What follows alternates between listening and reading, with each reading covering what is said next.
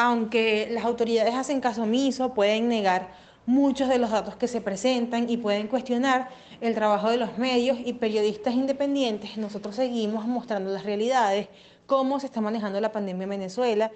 cuáles han sido las decisiones que no han, no han servido para beneficio de la población, sino que más bien se muestran cómo, se han, cómo han arreciado los mecanismos de control social durante la pandemia. Esto ha podido evidenciarse gracias al periodismo, gracias a la labor de las organizaciones no gubernamentales y activistas de derechos humanos. De lo contrario, continuaría solo la narrativa oficial, y la hegemonía que ejerce el Estado sobre muchísimos medios de comunicación y cómo ha asfixiado a otros medios tradicionales e incluso independientes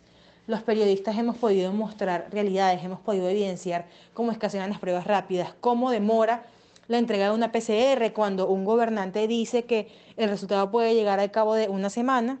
y en realidad puede demorar entre tres y cinco semanas el resultado de una prueba PCR. Cómo han negado camas hospitalarias a algunos pacientes, cómo es que no hay suficientes ventiladores en ninguno de los estados. Todo esto se ha podido demostrar gracias al periodismo.